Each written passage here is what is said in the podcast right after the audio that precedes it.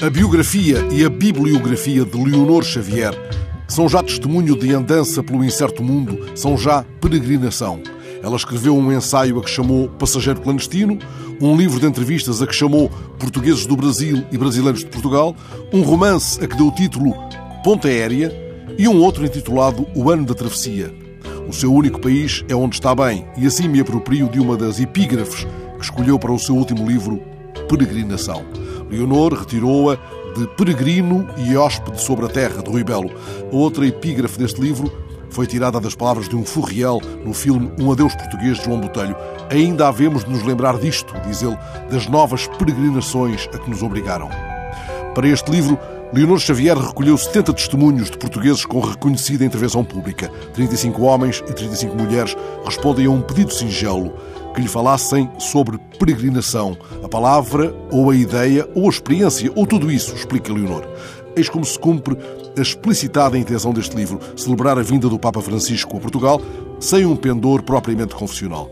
E assim, Alexandra Lucas Coelho, por exemplo, nos fala da sua professora de português do décimo ano, que lhe deu a peregrinação, na mesma altura em que Fausto estava a publicar o seu disco, tentando ainda de conseguir que um grupo de alunos se encontrasse com o cantor em sua casa.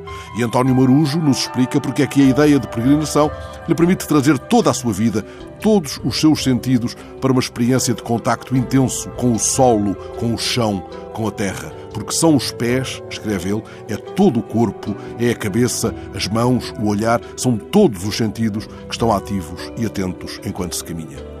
E a agnóstica Dalila Carmo que faz muitas caminhadas e gosta de subir montanhas. Isso é uma espécie de peregrinação, escreve ela. É a mesma ideia de termos um objetivo, de chegarmos a algum lado, seja a um santuário ou a um miradouro. Sabemos que vamos de uma maneira e voltamos diferentes e o fotógrafo Duarte Belo, agora é menos, mas costumam andar quatro, cinco dias de mochila às costas. Andar assim pelos caminhos é a maneira de que mais gosto de conhecer o nosso país. O sentimento é o de integração na própria natureza, é um afastamento desta vida das cidades, desta condição urbana.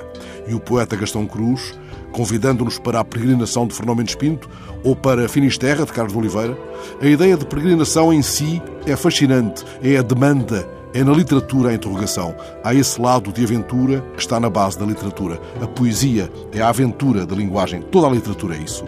E Irene Pimentel, admitindo que é devido a essa necessidade de peregrinação que tem uma apetência pela história. A peregrinação, diz ela, não é só regresso constante ao passado, é também o próprio presente, ainda desprovido do que vem a seguir.